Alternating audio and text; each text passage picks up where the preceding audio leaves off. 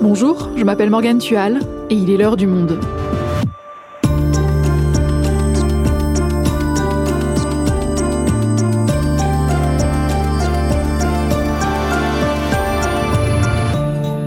Aujourd'hui, si vous vous rendez dans une librairie, il est difficile d'y échapper. Les tomes de l'Arabe du futur sont généreusement mis en avant. Et pour cause, cette BD de Riyad Satouf en six volets un carton. Plus de 3 millions d'exemplaires vendus et une adaptation dans 23 langues. La série a été lancée en 2014 mais fait déjà office de classique. Le sixième tome est sorti il y a quelques jours, le 24 novembre. Il clôt cette histoire familiale dans laquelle Riyad Satouf raconte sa jeunesse entre le Moyen-Orient et la France. Alors comment expliquer un tel succès? Frédéric Potet est journaliste au Monde et spécialiste de la bande dessinée. Il décrypte ce phénomène littéraire. Mais avant ça, on vous emmène à une dédicace de Riyad Satouf dans une librairie parisienne, Opéra BD, la veille de la parution du dernier tome. L'Arabe du futur, anatomie d'un succès de la BD, un épisode d'Esther Michon, réalisation Mathieu Gasnier.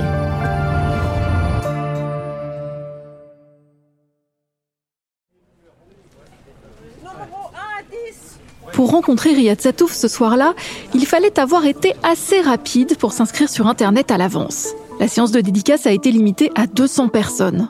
Alors la foule patiente, dans le froid. Chacun attend son tour. Mais tous n'étaient pas au courant qu'il fallait réserver. Ah merde, bon bah je vais me marier alors, c'est pas grave. Ce lecteur déçu a une vingtaine d'années, mais le lectorat de l'auteur est très diversifié. Des retraités, des jeunes adultes et des enfants attendent fébrilement de rencontrer l'auteur car ils ont dévoré l'arabe du futur. Bah j'ai bien aimé, des fois ça m'a fait rire, euh, bah... Il y a quelque chose qui est très drôle, ce qu'il raconte au, au début des, du livre, c'est que quand il est donc, euh, alors c'est en Syrie il me semble, avec ses cousins, bah, il n'est pas pris pour, un arabe. Et quand il va en France, et eh bah, il est pris pour un arabe. C'est une petite truc qui m'a fait beaucoup m'identifier à, lui. Il raconte des choses à la fois très touchantes et très graves avec, avec un ton très, très, très humoristique. Donc ça, ça me touche beaucoup. Les personnages sont particulièrement attachants. Il y a quelque chose aussi du, domaine de l'information euh, dedans, euh, mais à côté de ça, on a aussi du domaine de l'aventure parce qu'il y a euh, tous les films que peut se faire, par exemple le Riad adolescent. On a à côté de ça plus du domaine de l'absurde ou des trucs qu'on peut retrouver dans Fluide glacial. Enfin, tout un mélange de lecture qui montre pourquoi il y a une, une aussi grande file aujourd'hui. C'est parce que en fait, ça regroupe énormément d'univers et de lecteurs et ça rassemble tout le monde, je pense. À l'intérieur de la petite librairie, Riyad Satouf signe à la chaîne les tomes de la saga, le poignet visiblement habitué. Jules. Jules. Et quand on lui demande s'il a été tenté de simplifier sa narration pour plaire au plus grand nombre, notamment aux enfants, voilà ce qu'il nous répond. Non, pas du tout. Euh, de toute façon, je pense que quand on commence à penser qu'on va faire passer ou un message ou qu'on va vouloir destiner un truc à un public en pensant que ça va être un public particulier, je pense que ça, on fait des BD un peu nuls euh, ou des livres un peu nuls. enfin, ça fait des trucs un peu moralisateurs, un peu euh, ou qui pensent parler à quelqu'un, alors que justement, je, euh, j'imaginais pas que des enfants pourraient lire ces BD là. Et en fait, maintenant qu'ils le font, je me dis mais bien sûr, c'est que des histoires d'enfants et que, enfin voilà. Et voilà justement qu'un enfant, assis devant la devanture de la librairie, dévore le roman graphique de Riyad Satouf. Frédéric, on vient de l'entendre, l'arabe du futur est plébiscité par des lecteurs de tous les âges. L'un d'entre eux nous disait que c'était avant tout un récit sur quelqu'un qui cherche sa place. C'est un peu le parcours en fait de tout le monde, et aussi des jeunes de mon âge, comme j'ai 24 ans. Euh, bah, on essaie aussi de se chercher, de trouver notre place. Et en fait, c'est un peu ça. Hein. C'est il cherchait à trouver où était sa place dans ce monde. C'est ça, l'arabe du futur. C'est un récit d'apprentissage?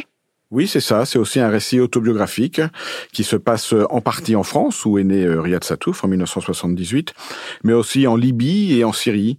Nous suivons donc euh, la prime jeunesse de cet enfant, euh, puisque son père décide d'installer toute la famille dans la Libye de, de Kadhafi à l'époque. Et on suit, tome après tome, finalement, tout le parcours familial, avec le déménagement ensuite en Syrie et les allers-retours entre la France et le Moyen-Orient. Alors le sixième et dernier tome de la série euh, vient juste de sortir. On y découvre effectivement les dernières relations que Riyad Satouf a eues avec son père.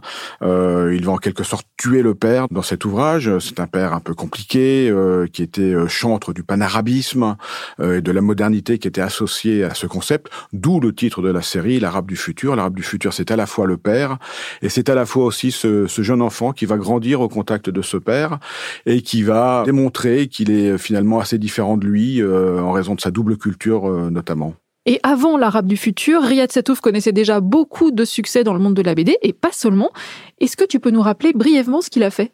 Alors avant l'Arabe du futur, Riyad Satouf, il a, il a commis un certain nombre d'albums de bande dessinée qui ont été remarqués par la critique et par le public aussi, notamment une série qui s'appelle Pascal Brutal, pour laquelle il va remporter un prix euh, Angoulême, le prix du meilleur album en 2010. L'un de ses thèmes principaux, c'est quand même la jeunesse à travers un certain nombre d'albums comme La vie secrète des jeunes et aussi les cahiers d'Esther qui suit euh, euh, pas à pas, euh, année après année, la vie d'une d'une petite fille qui grandit. Ces sujets de prédilection sont tourne clairement autour de autour de l'enfance, de la différence euh, entre les sexes, euh, des rapports de domination entre les riches et les et les pauvres, entre les beaux et les laids surtout également. Et parallèlement à cela, euh, il, il, il commence une carrière de, de réalisateur en adaptant au cinéma un ensemble d'histoires qu'il avait préalablement écrites en, en bande dessinée. Ce film, Les Beaux Gosses, qui sort en 2009, va connaître un succès critique assez important public également. Il fera 900 000 entrées, ce qui est quand même assez important pour un premier film. C'est l'histoire d'un ado qui connaît ses premiers ébois amoureux. Putain, mais il est plus moche que nous, lui, non Mais tu rigoles, sa tête de cul de l'univers, ce mec T'es capable d'aller l'embrasser là tout de suite Tu me prends pour un mytho ou quoi Tu, euh, enfin, j'imagine que tu voudrais pas trop euh, sortir avec moi. Euh, non. Non, mais t'as vu, t'as vu.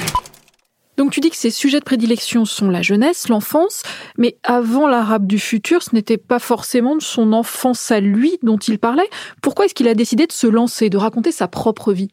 Il l'avait fait un petit peu à travers un, un, ouvrage euh, qui avait pour le coup connu très peu de succès, qui s'appelait Ma circoncision, où il racontait sa circoncision en 2004. En fait, ce qui va tout changer, c'est la guerre en Syrie en 2011. Il y a des combats assez importants à Homs, où vit une partie de sa famille, et il décide de la rapatrier en France. Et cet événement va finalement euh, déclencher en lui comme un besoin de raconter sa propre histoire. Il est plus mature, euh, il est un auteur reconnu. C'est aussi une année un peu singulière, aussi euh, l'année où sort le premier tome de l'Arabe du futur en 2014, puisque sort son deuxième film, Jackie au royaume des filles, qui va être un échec euh, absolu. Il se concentre alors sur la bande dessinée, qui est sans doute le médium pour lequel il a le plus d'appétence naturelle. Sort cet album, L'Arabe du futur, tome 1, donc, qui est une sorte d'ovni sur le marché, puisqu'on n'avait jamais vu ce genre de proposition éditoriale finalement. Et c'est un succès, le premier tome marche très bien, il se vend à 200 000 exemplaires. Riyad Satouf va d'ailleurs gagner à nouveau un fauve d'or à Angoulême. Quand on est auteur de BD et qu'on espère un jour être publié, etc., c'est vrai qu'Angoulême, ça représente quelque chose de c'est vraiment le, le, je sais pas, c'est l'endroit où ceux qui ont la passion de la BD euh, se retrouvent. Ce genre, l'autobiographie en BD, c'était à la mode à ce moment-là? Ça ne l'était plus vraiment en fait. C'était un genre qui avait connu un certain succès une vingtaine d'années auparavant, avec Persepolis, qui avait été publié par euh, une petite maison d'édition qui s'appelait l'Association, le best-seller de Marjane Satrapi, qui décrivait sa jeunesse dans l'Iran de la révolution islamique. Et cette BD, Persepolis, a d'ailleurs été adaptée en film d'animation en 2007. T'as vu une révolution et une guerre. Ah ouais? Et t'as vu beaucoup de morts? Quelques-uns. Waouh, balèze. Dès que je dis d'où je viens, on me regarde comme si j'étais une sauvage. Pour eux, nous sommes tous des cinglés fanatiques qui passent leur temps à hurler en se tapant dessus. Et lui, donc, il va totalement relancer le genre autobiographique avec une ambition assez importante qui est de décloisonner la bande dessinée en attirant des lecteurs qui ne sont pas les lecteurs traditionnels de la bande dessinée. C'était vraiment son ambition à lui. Faire lire de la bande dessinée à sa grand-mère, par exemple. Il faut savoir que la bande dessinée a longtemps été une affaire de garçons ou de vieux garçons qui relisaient des histoires qui étaient faites pour eux finalement. Et puis il y a eu un certain nombre de, de révolutions, tant au, milieu des années 1970 que plus récemment au début des années 2000 avec euh, cette maison d'édition qui s'appelait l'Association. Et lui, ce qu'il a voulu faire finalement, c'est s'adresser à des lecteurs qui ne lisaient pas forcément de la bande dessinée, notamment des femmes ou des gens qui sont tout simplement intéressés par la lecture, par la littérature. Frédéric, Riyad Satouf est un des grands noms de la bande dessinée française aujourd'hui. Comment tu décrirais son dessin? Quelles sont les particularités de son trait? Il a un trait assez simple, qui peut paraître un peu enfantin même parfois, qui n'est pas d'une esthétique euh, comparable à celle de ses grands maîtres, par exemple, que sont euh, Moebius ou euh, Richard Corben, dont il, est, il a toujours été grand fan. Il a un trait assez naïf, mais finalement qui est assez joli. Il utilise avec beaucoup d'intelligence la bichromie pour créer des ambiances, faire tout un jeu d'aller-retour. Mais ce qui prime surtout chez lui, on le voit évidemment en feuilletant ses, ses, ses bouquins, c'est cette espèce d'écriture dessinée qu'il a développé. Il écrit et il dessine finalement en même temps au fil de l'eau. On peut dire que ça s'inscrit finalement dans cette grande tradition de la ligne claire qu'avait développé Hergé, où le récit prime sur le dessin. Il faut d'abord raconter une histoire et dessiner ensuite. Et alors justement, le ton s'atouffe dans le contenu, comment tu le décrirais?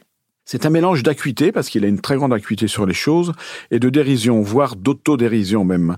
Il se flagelle à longueur de page.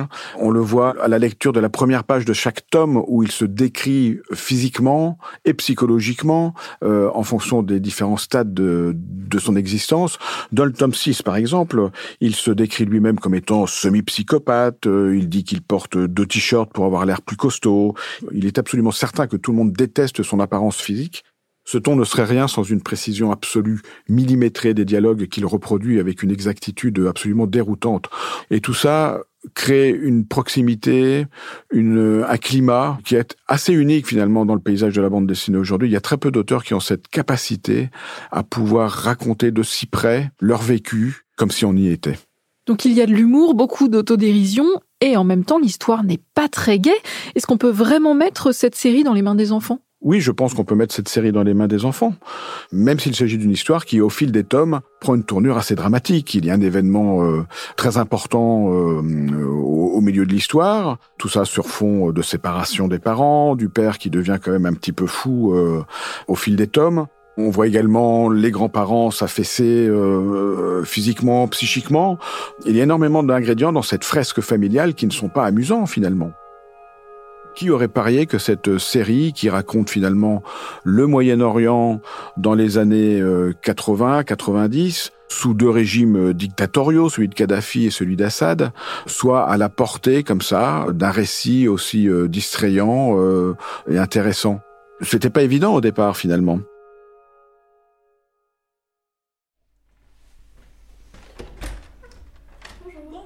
Pour comprendre les raisons de ce succès en France, nous nous sommes rendus dans les locaux de la maison qui édite cette saga, Alary Édition, dans le 10e arrondissement de Paris. Son fondateur et président, Guillaume Alary, nous a expliqué ne pas comprendre les raisons précises de cette réussite, si ce n'est le, bouche à oreille. C'est un peu décevant comme explication, mais je, n'en ai pas d'autres en fait. Et, c'est là où c'est ce qui est totalement magique dans l'édition. C'est en fait on passe énormément de temps à peaufiner l'œuvre qu'on livre ensuite au lecteur et après, quand c'est un succès, surtout un succès comme celui-ci, il échappe et à l'auteur et à l'éditeur. Et aujourd'hui, euh, l'arabe du futur vole de ses propres ailes et a échappé à Riyad et, m'a échappé.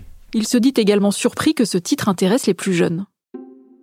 Quand le livre arrive dans la famille, parfois les parents doivent patienter avant que les enfants l'aient lu, puisque c'est eux qui le, qui le demandent en premier. Ça, c'est quelque chose qu'on n'avait pas observé au premier, euh, dans les premiers volumes, parce que ça n'avait rien d'évident qu'une histoire, même si elle est racontée à hauteur d'enfant, euh, intéresse autant les enfants. Une des explications aussi, encore que euh, les lectures conseillées par l'école sont pas forcément celles que les, jeunes préfèrent, c'est que ce livre, L'Arabe du futur, est aujourd'hui aussi un classique pour beaucoup de manuels scolaires. Frédéric, pour toi, quels sont les ingrédients qui expliquent ce succès? Riyad Satouf a un talent de conteur. On l'a dit, il sait reproduire des scènes qui se sont déroulées dans le passé comme si elles avaient eu lieu hier finalement. Il a une mémoire extraordinaire et une façon très précise de raconter des anecdotes. Un autre élément de réponse, évidemment, est le, sujet de la double identité et de la double culture qui traverse euh, cette saga du du début jusqu'à la fin. Et on voit finalement à l'arrivée une œuvre qui nous permet de, de raconter la grande histoire à travers une petite histoire qui est celle de sa famille. Et aujourd'hui, dans un monde hyper mondialisé et hyper connecté, ce petit recentrage sur soi-même ne fait sans doute pas de mal. Est-ce qu'à l'inverse, il a essuyé des critiques?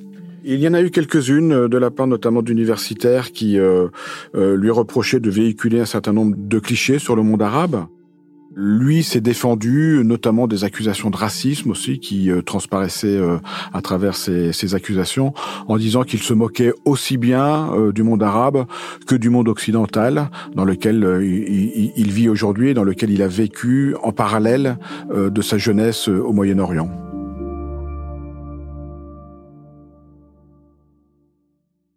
Et maintenant que la saga l'arabe du futur est close, est-ce qu'on sait quels sont les projets de Riyad Satouf? Son autre série, Les Cahiers d'Esther, a été adaptée en série d'animation sur Canal+. Est-ce qu'une adaptation à l'écran de l'arabe du futur est au programme? Non, ce n'est pas au programme. Il souhaite que l'histoire reste euh, un livre et il ne l'adaptera pas au cinéma, ni en prise de vue réelle, ni en film d'animation comme il l'a déclaré. Il faut savoir aussi qu'il est très occupé par ailleurs. Il doit finir Les Cahiers d'Esther, qui est une série qui marche très bien par ailleurs. Riyad Satouf a également créé en 2021 sa propre maison d'édition qu'il a appelée Les Livres du Futur. il a publié à ce stade un seul ouvrage qui s'appelle Le jeune acteur, qui raconte les aventures de Vincent Lacoste au cinéma. Vincent Lacoste, c'est ce comédien qu'il a lancé dans Les Beaux Gosses euh, et qui est depuis devenu un acteur à la, à la carrière assez notable. Et pourquoi est-ce qu'il a décidé de créer sa propre maison d'édition? Pour pouvoir contrôler toutes les étapes du métier du livre. C'est quelqu'un qui aime bien, en fait, euh, pouvoir euh, avoir une vue sur euh, comment est fabriqué un livre, comment est commercialisé un livre, comment est construit toute une, une stratégie autour autour d'un livre. Donc il se mue également petit à petit en homme d'affaires, ce qui est assez étonnant de la part d'un auteur de bande dessinée, mais il ne serait pas le premier à faire ça. Il y en a eu pas mal dans le passé. Pour conclure cet épisode, Frédéric, si jamais on a fini l'arabe du futur, qu'est-ce que tu nous conseilles de lire comme BD ou d'offrir puisque Noël approche? Je te proposerai trois ouvrages, trois titres. La mer à boire de Blutch. Euh, Blutch était le grand auteur avant-gardiste d'aujourd'hui qui nous propose là une sorte de, de divagation sur la sensualité, sur la beauté, qui sont deux thèmes majeurs chez lui. Je proposerai ensuite Bunker. Euh, c'est sorti chez Dupuis. C'est d'un jeune auteur. C'est son premier album. Il s'appelle Camille Pouly. Je n'avais jamais entendu parler de lui. C'est une chronique adolescente dans la France des années Chirac qui se passe en Picardie un été et qui raconte finalement les relations entre les uns et les autres, la transformation des corps aussi. C'est vraiment très très bien fait. C'est un jeune auteur qui a énormément de talent, qui maîtrise un nombre incalculable de, de, de codes de la bande dessinée. Et enfin, euh, Retour à Eden de Paco Roca, qui est un auteur espagnol, l'un des plus importants auteurs espagnols d'aujourd'hui, qui raconte une histoire familiale euh, un peu tragique, semblable à celle de l'Arabe du futur, finalement, je ne vous en dirai pas plus, à travers une photo qu'il a retrouvée, une photo où l'on voit sa mère et où on ne voit pas son père. Merci pour ces conseils, Frédéric. Merci, Morgane.